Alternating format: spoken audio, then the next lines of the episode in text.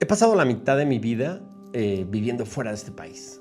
Y es muy cagado cómo te ves a ti mismo a través de cómo te ven los demás.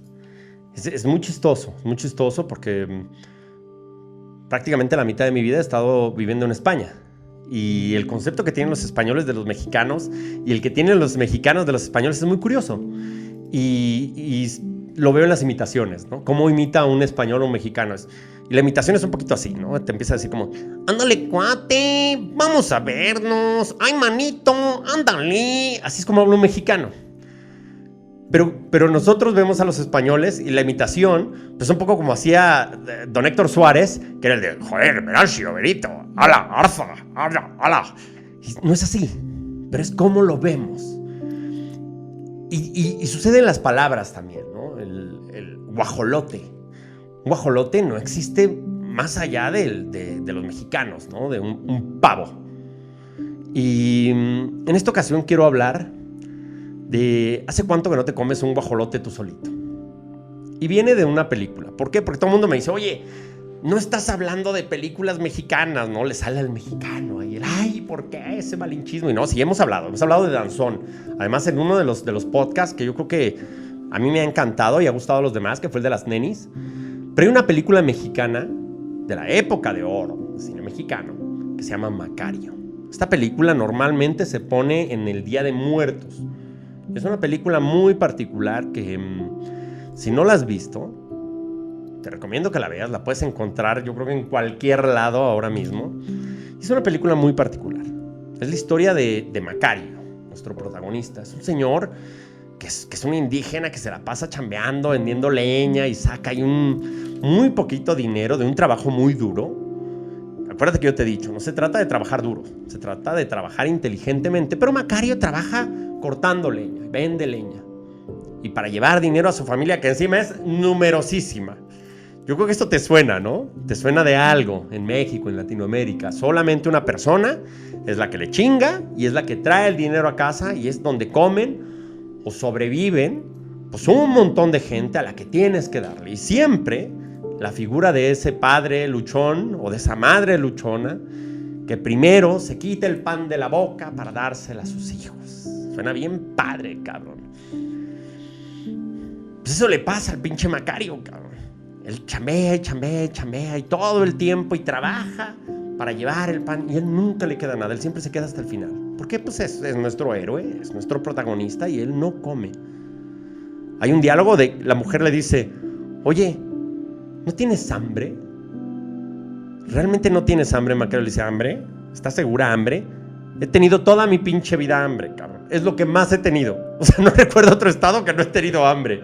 Y eso no sucede a los latinos. Yo desde que tengo uso de razón, creo que en mi entorno donde yo crecí, pero en general para los mexicanos y para los latinos, siempre hemos vivido en crisis, siempre.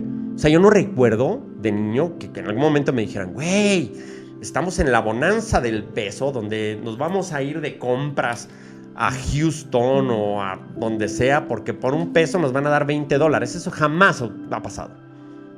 Y creo que jamás va a pasar. Pero bueno, es ese recuerdo que tenemos nosotros de que siempre hemos estado en crisis. No sé si será por eso que los latinos nos adaptamos más a esto, ¿no? Nos adaptamos más a las crisis, más a los madrazos. Decían por ahí que por qué los mexicanos destacan en, los Juegos Olímpicos, en el boxeo, en el taekwondo y en la caminata. Puta, pues son las habilidades del tercer mundo, cabrón. Tienes que ir corriendo para todos lados, tienes que estar soltando madrazos para todos lados. Y la vida del, del latino y del mexicano es putazos todo el tiempo. Literales y figurados, cabrón. Pero todo el tiempo estás dándote de putazos. Entonces, volviendo a Macario, Macario todo el tiempo está así. Trabaja, gana muy poquito y todo lo hace para dar de comer a su numerosa familia. Hasta que un momento, la esposa de Macario le dice, ¿qué crees? Me acabo de robar un guajolote, un pavo. Pero, pero te lo tienes que ir a comer tú solo. Y sí, Macario se va al monte y se va a comer él solito ese guajolote. Es, es casi un, una cosa prohibitiva. Es algo que no puede hacer. El día de hoy yo te pregunto, ¿hace cuánto que tú no te consientes? ¿Hace cuánto que tú no celebras auténticamente algo para ti. Porque nos han educado con eso. Hay unas palabras que tenemos marcadas todos los latinos y todos los mexicanos. Es que no puedes ser egoísta. Es que no, no hagas esto. ¿Por qué no? ¿Por qué no puedes ser egoísta? Yo creo que ser egoísta se vale. Ojo, en determinadas circunstancias. Por ejemplo, tú puedes ser egoísta cuando las cosas no te están gustando. Creo que no hay nada peor que acostumbrarte a estar mal. Porque eso nos pasa todo el tiempo. No, pues sí, mejor nos quedamos aquí. No, ¿cómo crees? No, no, no, no, ¿cómo vas a salir? No, es que eso queda muy arrogante. Es que eres muy soberbio. Es que eres muy ególatra. Es que eres muy tal. No, eres muy pendejo, cabrón. Eso es lo que eres. Eres muy pendejo. Porque no te das cuenta cómo funciona la vida. No utilizas tu sentido común, no utilizas, la lógica de las cosas. Yo siempre pongo el ejemplo del avión. El avión es, cuando hay una turbulencia y caen las máscaras de oxígeno, ¿qué es lo primero que te dicen? Póngase primero la máscara usted y después se la va a poner al niño y después se la va a poner al viejito. Y una vez que ya estén puestas todos, entonces busque ayudar. Busque si está en la puerta de emergencia, abrirla y hacer que la gente salga. Ah, no, Tú eres ese Macario, tú eres ese papá luchón. Primero se la pones al niño, al viejito, y cuando te das cuenta ya valiste madre. Porque el que perdió el conocimiento eres tú. Entonces en ese momento sí tienes que ser tú una prioridad para ti mismo. Y vivimos siempre en esa proyección, ¿no? Ah, no, sí. Es que cuando logre esto, entonces sí vamos a festejar. Cuando lleguemos a esto, entonces sí vamos a ser felices. Siempre es esa proyección. Ah, pues cuando suceda esto, entonces sí me voy a comer mi guajolote yo. Antes no. Antes es un delito. Antes está mal. Por eso te lo comes escondido, te lo comes rápido. Y no, no es así. De una puta vez, date cuenta que la persona más importante en tu vida eres tú. La persona que tiene que estar bien eres tú. Si tú no estás bien, vale madre todo. Porque vas a seguir en ese pinche loop.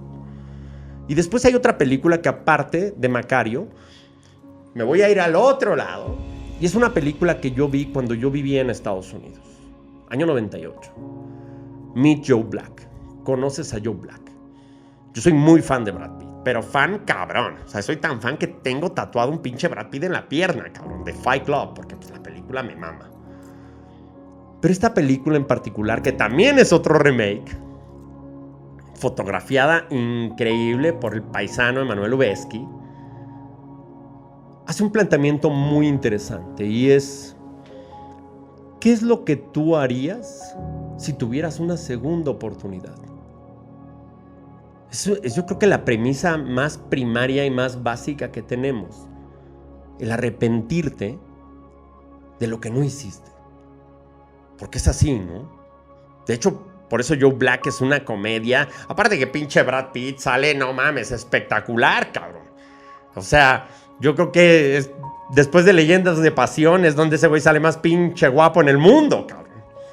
Y dices, oye, ¿qué pasaría si tú empiezas a tomar las riendas de tu vida? Te enamoras, te apasionas, haces lo que realmente querías hacer. Tienes esa segunda oportunidad. Pues, güey, la segunda oportunidad no existe, güey. Ni para Macario, ni para Joe Black, güey.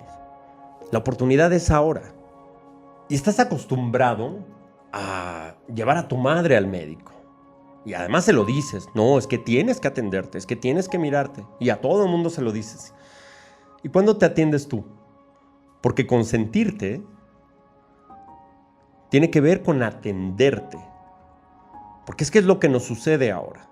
Ahora es más importante que tu coche esté bien. No, no mames, ¿cómo va a tener un rayón tu coche? Y tu pinche úlcera, eso te vale madre. Porque no se ve. Ah, no, pero eso sí, ¿eh? traes el pinche iPhone más nuevo, impoluto. Y además, puta, tiene una funda de no mames. Pero tú, ¿cómo estás por dentro? ¿Cuándo fue la última vez que tú te revisaste? ¿Por qué? Porque prefieres estar haciendo así y no ver ni madres, pero no, no, no, no, güey. Yo como, no, yo no voy a utilizar lentes, güey. No, no, no, no me las puedo poner, güey. No, es imposible, güey. ¿Cómo estás tú? O sea, ¿te estás atendiendo tú? Porque eso es más importante. Es más importante cómo estás tú por dentro. ¿Qué pinches ideas tienes?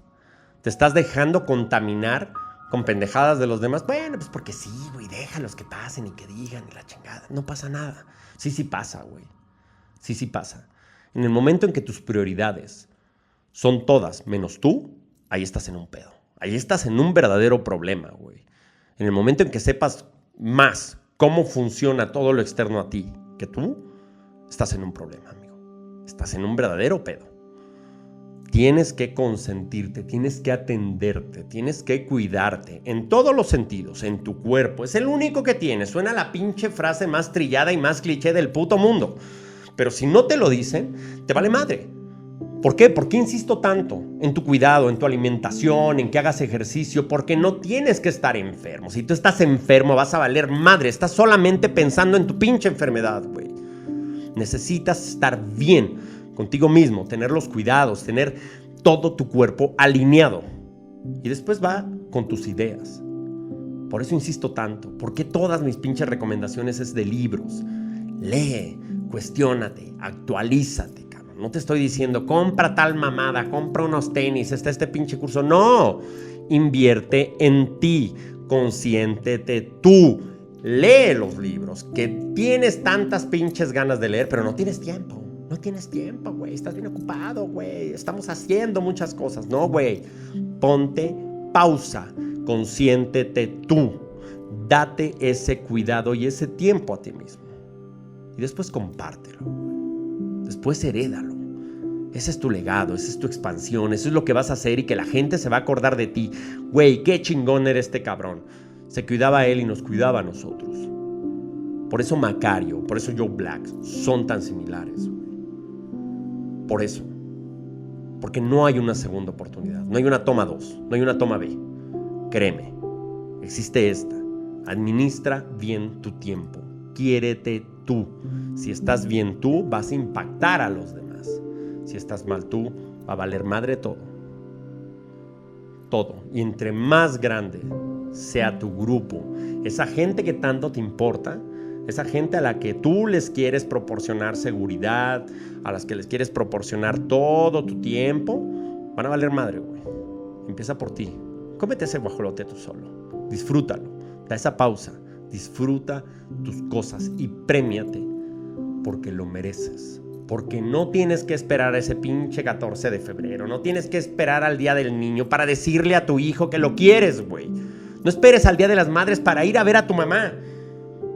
Háblale ahora, güey. Háblale a tu pinche socio, güey, que te cagaba la madre y que acabaste mal. No mandes un pinche abogado. Ve y solucionalo tú, güey. Arregla las cosas tú. Pide perdón de las cosas que hiciste. Si te arrepientes de corazón, güey, ve y dilo. Hazlo tú, consiéntete tú, porque entre menos peso tengas, entre menos mierda estés cargando, vas a ir más ligero y vas a ir más lejos en esta vida. Así funciona. Date ese tiempo. El día de muertos es todos los días, güey, porque no sabes cuándo chingado va a ser el día que se va a acabar. Y no va a haber una toma dos. Ese pinche guajolote ya no lo disfrutaste. Disfrútalo, güey. Toma tus pausas. Y entonces yo te digo, si tú no eres Joe Black, porque pues no eres güerito y rubio tienes el pelo perfecto como el pinche Brad Pitt, cuando se quita la camiseta, no mames, hasta yo suspiré. Pero tampoco eres ese Macario que solamente estás pensando en cómo vas a llevar la comida y al último te vas a quedar tú. A ese papá, muchas felicidades, cabrón. Felicidades. Ser papá no es fácil. Ser papá es una gran responsabilidad. Pero ser papá es algo bien chingón. Y yo te diría como papá, da un legado chingón, güey. Y tu legado y tu herencia, la más importante que vas a hacer, va a ser tu tiempo porque saben qué es lo más importante de un papá. Un papá está.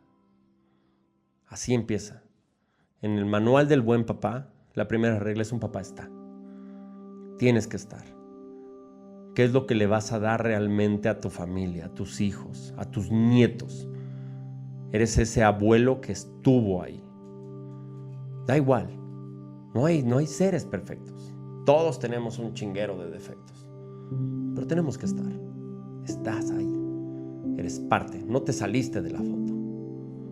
Conviértete en el padre que te hubiera gustado tener, en el jefe que te hubiera gustado tener, en el mentor que te hubiera gustado que te aconsejara. Conviértete en eso. Sé ese padre chingón. Muchas felicidades, papá. Papá no solamente es algo biológico. Ser padre es una actitud. Ser padre es para toda la vida. Sé papá. Haz de papá.